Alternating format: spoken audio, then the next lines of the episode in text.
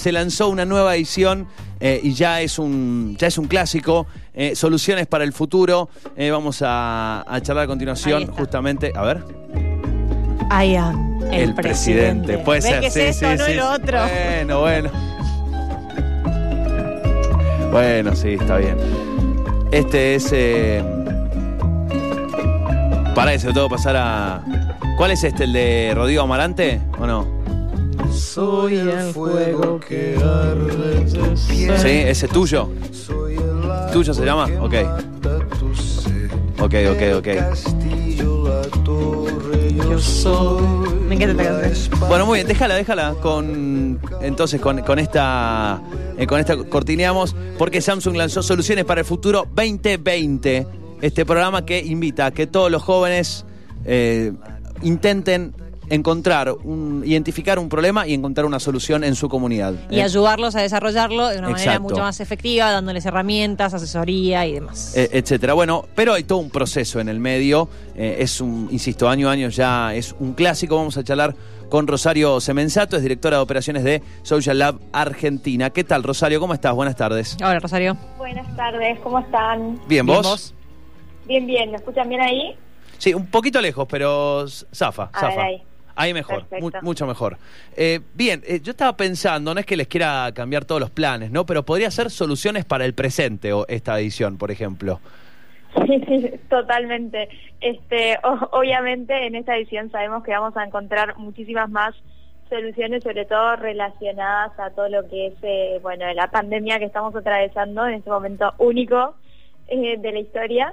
Eh, pero bueno, también es una gran oportunidad, ¿no? Justamente lo que está pasando eh, para que volvamos a encontrarnos como con esta posibilidad o esta alternativa que, que tenemos de efectivamente generar las soluciones que necesitamos, no solo para el futuro, sino también para el presente y para poder como ir entre todos construyendo también el, el mundo en el que queremos vivir, ¿no? Por- para evitar que sigan sucediendo cosas como Ujú. estas y como un montón Claro. de otras problemáticas a las que se, con las que nos encontramos en el día a día, ¿no? Eh, ¿cuánto, qué, qué número de ediciones está? Esta es la séptima edición. Séptima. Pues ya sabía que eran más de cinco, pero no me acordaba si eran siete, ocho. Bien, séptima, un montonazo. Un montón. Sí, bueno, es eh, particularmente eh, aclarar, no sé si este año cambió, pero eh, según recuerdo, siempre apuntado a eh, estudiantes secundarios, ¿verdad? Exactamente, sí. Es para estudiantes de escuelas secundarias de Argentina, Paraguay y Uruguay. Este, cualquiera de ellos puede participar. Bueno, y con estas distancias, digamos, eh, jóvenes de estos países que mencionabas, eh, me imagino que ya en las ediciones anteriores se manejaba eh, el, el tema de las tutorías a distancia, mm, por algún, no sé, un Zoom. Ahora, ahora se usa Zoom, Una pero antes no sé qué sí. usaba. Claro. Eh, o sea, que, me que desde ese lado quizá no hubo tantos cambios, o no, decime, pero lo que te quiero preguntar es qué nuevos obstáculos, oportunidades encontraron también con el contexto actual eh, para la organización de esta nueva edición y cuál es la... ah, y algo que me interesaba puntualmente saber, los chicos, cuando van a presentar la idea, ¿cómo, ¿cómo se las tienen que presentar? ¿Tienen que preparar un video explicando cuál va a ser la idea que quieren desarrollar? Eh, ¿O lo hacen de manera escrita? ¿O se lo hacen a un profesor que es el que intercede ante, ante ustedes? ¿Cómo, cómo, se, ¿Cómo funciona ese proceso? Bien, buenísimo. Les cuento un poco. Eh, si algún estudiante o algún profesor tiene ganas de participar con sus alumnos, pueden hacerlo a través de la página del sitio web del concurso, que es soluciones-mediofuturo.com. Ahí van a encontrar obviamente toda la información relacionada al concurso y desde ahí ya pueden participar y completar un formulario. El formulario es súper breve, obviamente necesitamos información de contacto eh, y les pedimos sobre todo que nos cuenten sobre el problema que eh, identificaron. Es súper importante para nosotros en este proceso eh, que haya como un conocimiento en detalle de la problemática. ¿no? Nosotros hablamos mucho de la empatía, de conocer al usuario y de entender en profundidad esa problemática, entonces también les preguntamos eh, sobre ese problema, sobre cuáles, a quiénes afecta, cuáles son las causas y cuáles son las consecuencias de esa problemática Sí. y obviamente que nos cuenten cuál es la solución que pensaron eh, y sobre qué categoría, ¿no? O que puede ser, eh, hay como cuatro grandes categorías que son sociedad justa, ambiente, salud y educación. Eh, y el formulario es- les pide en, en definitiva esas dos cuestiones, ¿no? Conocimiento en profundidad de la problemática y que nos cuenten obviamente en profundidad también cuál es la solución. La postulación a soluciones para el futuro fue siempre digital y de manera online, por suerte. Eh, así que en, ese sentido, como adaptarse al nuevo contexto, obviamente presenta un montón de desafíos, eh, pero siempre fue un proyecto súper digital. Eh, entonces todo lo que lo que hablaba, lo que me, comentaban antes, bueno, de las tutorías, que nosotros le llamamos mentorías, el acompañamiento de un mentor, se hace a través de la plataforma online del concurso de, Soluciones para el Futuro, se hace de forma digital y siempre fue digital, así que por, por suerte eso no fue eh, una traba este año porque no, no contemplaba la presencialidad, sino que al revés, como bueno, aprovechemos también las ventajas que nos da que nos da la digitalización y las posibilidades que tenemos de eh, eliminar las distancias a través del mundo digital. Eh, así que esa mentoría se sigue recibiendo de manera online para los participantes que pasan a la segunda etapa, ¿no? A la etapa de co-creación. Y durante la primera etapa, que es eh, como la etapa en la que les contaba que los estudiantes pueden cargar su proyecto a solucionesguionfuturo.com, completar estas preguntas de las que hablábamos, nosotros también nos estamos eh, acercando virtualmente a distintas escuelas en distintas partes del país y en Uruguay y en Paraguay también para dar talleres eh, digitales. obviamente hasta el año pasado los hacíamos de forma presencial, este año los talleres son digitales y de manera online, pero son también como una oportunidad para ir profundizando ¿no? en la identificación de estas problemáticas, que ahora como charlábamos antes, no hay algunas que por ahí salen más a la vista, eh, o que también nos estamos encontrando con un montón de problemáticas distintas. Eh, eh, y también en ir desarrollando esa solución. El objetivo del taller también es que los estudiantes puedan como ir atravesando ese proceso creativo de una forma acompañada y, guiados por por expertos, digamos, en, el desarrollo de este tipo de soluciones. Rosario, pensás, no sé, eh, digo, cuáles han sido las, en general, ¿no? El, promedio, la media de propuestas en años anteriores. Eh, me imagino, o me, adelanto, decime si, si, me equivoco, propuestas eh, a soluciones que tienen que ver con tal vez inconvenientes que datan de largo plazo o cosas que se pueden resolver pero que no son, no son nuevas, digo, cosas históricas tal vez en una comunidad. me imagino por contraposición este año una cantidad de soluciones que tienen que ver con solucionar cosas que surgieron a partir de, esta pandemia. No sé cómo, cómo lo ven ustedes y la experiencia que han tenido en años anteriores. Sí, no, totalmente. Mira, el año pasado se subieron más de 600 proyectos, 650, entre los tres países. Eh, y eh, este año obviamente sabemos que eh, van a existir muchísimas soluciones vinculadas a la pandemia, ¿no?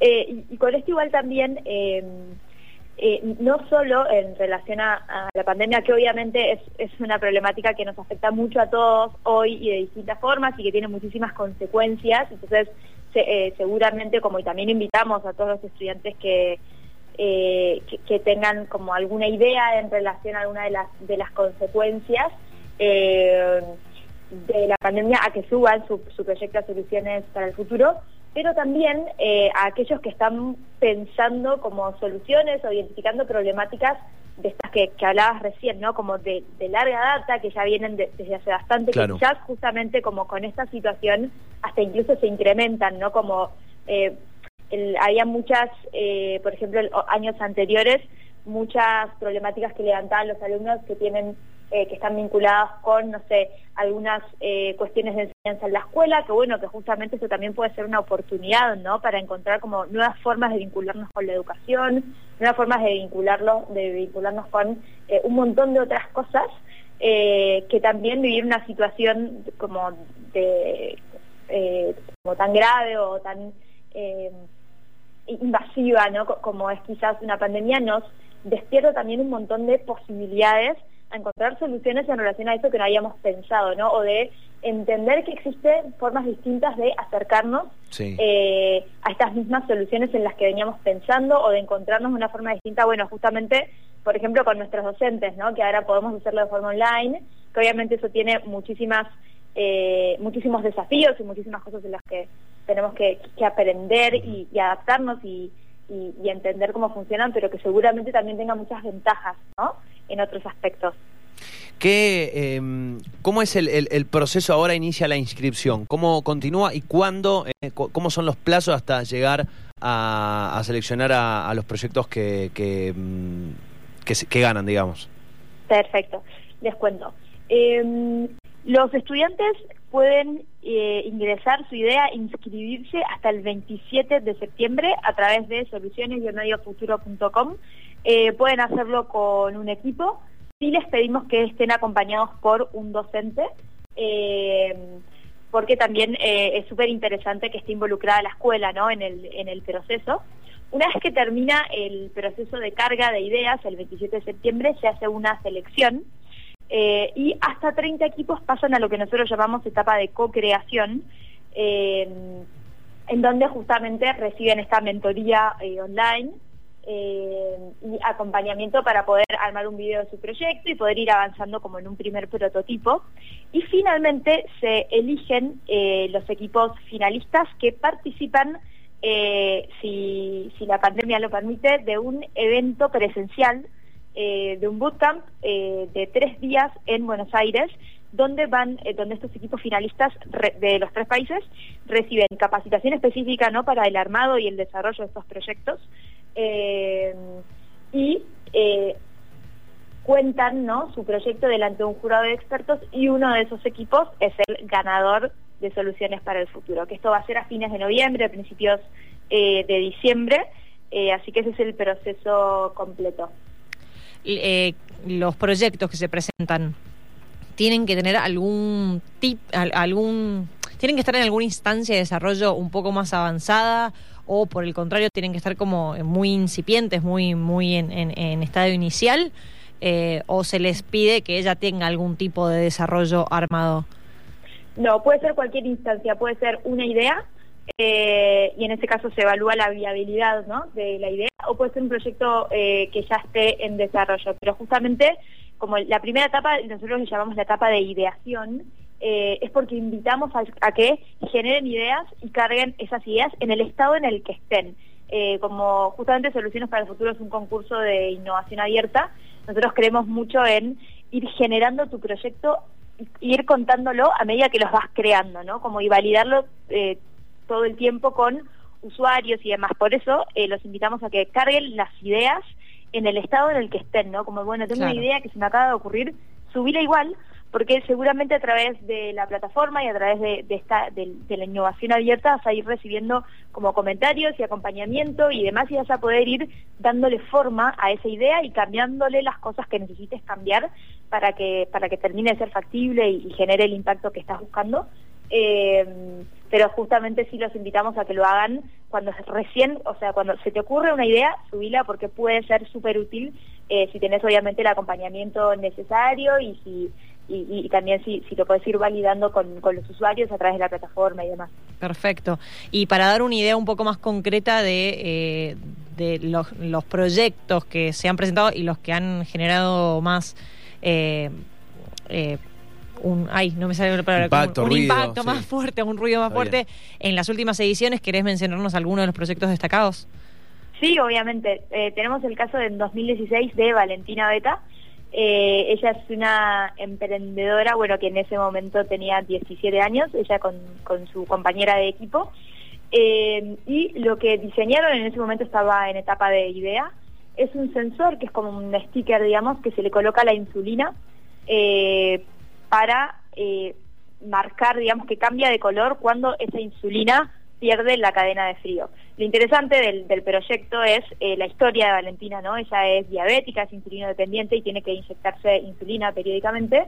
Eh, y en algún momento, en, al- en algún verano, le pasó que no se dio cuenta que esa insulina había perdido la cadena de frío y eso hace que quede obsoleta, digamos, que no Que funciona para el cuerpo, exacto, y pierde los efectos. Y obviamente eso después eh, deriva en algún tipo de descompensación del paciente, ¿no? Que fue lo que le pasó a ella.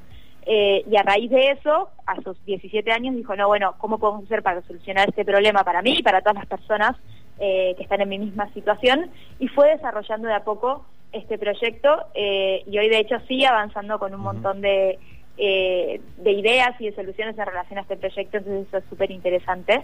Eh, también hay, bueno, otros casos como lo- los otros ganadores de los otros años, la verdad que todos los chicos presentan proyectos increíbles, como por ejemplo eh, un equipo de Bahía Blanca que, presentó un proyecto de, de férulas impresas 3D para usar en reemplazo de los yesos, para arreglar huesos y fracturas y demás, que es mucho más higiénico, mucho más barato, mucho más eh, práctico para la persona y que tiene el mismo efecto. Eh, y de hecho ellos están trabajando con traumatólogos de la zona para poder de a poco ir eh, us- usando este producto y hacerlo cada vez como obviamente con todos los permisos y, eh, que necesita ¿no? para poder tenerlo en el mercado, pero que es claramente una solución súper útil y súper viable para una problemática súper normal. Perfecto. Bueno, esto habla también eh, un poco, ya, ya contestaste mi siguiente pregunta, que tenía que ver con, con, eh, con el impacto, ¿no? Y el seguimiento y el crecimiento que tienen los proyectos cuando pasan por esta instancia de soluciones para el futuro y luego continúan su, su ciclo, continúan creciendo, continúan escalando. Exacto, totalmente sí. Soluciones para el futuro es como una primera instancia eh, que va identificando a estos jóvenes emprendedores y emprendedoras eh, desde que son, bueno, desde que están en la escuela secundaria y todos ellos, todos los ganadores de los últimos siete años, siguieron con su proyecto de una forma u otra. Eh, obviamente después empiezan otras prioridades como la universidad y demás, pero muchísimos de ellos pudieron continuar con su proyecto y es súper interesante ver cómo van creciendo, ¿no? Con el paso de los años esas ideas que empezaron como una idea en soluciones para el futuro y fueron tomando forma, y fueron teniendo cada vez más visibilidad y fueron creciendo y obviamente generando este impacto, que es en definitiva lo que buscamos, ¿no? Como eh, mejora en algún punto la calidad de vida de las otras personas. Bien, estamos charlando con Rosario Semenzato, es directora de operaciones de Social Lab. Se lanzó Soluciones para el Futuro 2020 de la mano de, de Samsung también. Eh, Ro, ¿nos querés comentar, recordar las, las condiciones eh, básicas, los detalles mínimos para tener en cuenta para poder inscribirse y la web? Perfecto. La web es soluciones-futuro.com. Para inscribirse necesitan ser estudiantes de la escuela de escuela secundaria, de cualquier año de escuela secundaria, de Argentina, Paraguay y Uruguay, participar con un equipo y tener el acompañamiento de algún docente de la escuela.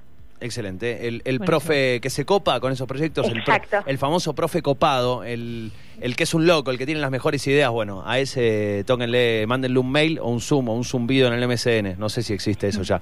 Y le dicen, No. "Che, no, no, Che, profe, mirá, tenemos una idea recopada para mejorar esto y lo otro, bueno, cópese, señor. Viste que le hablas de usted al profe, cópese, Es como, es como que lo tuteas, pero no. pero no tanto, sí. Sí, no Igual sé no si sé sigue qué hacen los pasando chicos ahora. hoy, no Sí. sé No sé, Rosario, vos si estás al tanto de eso.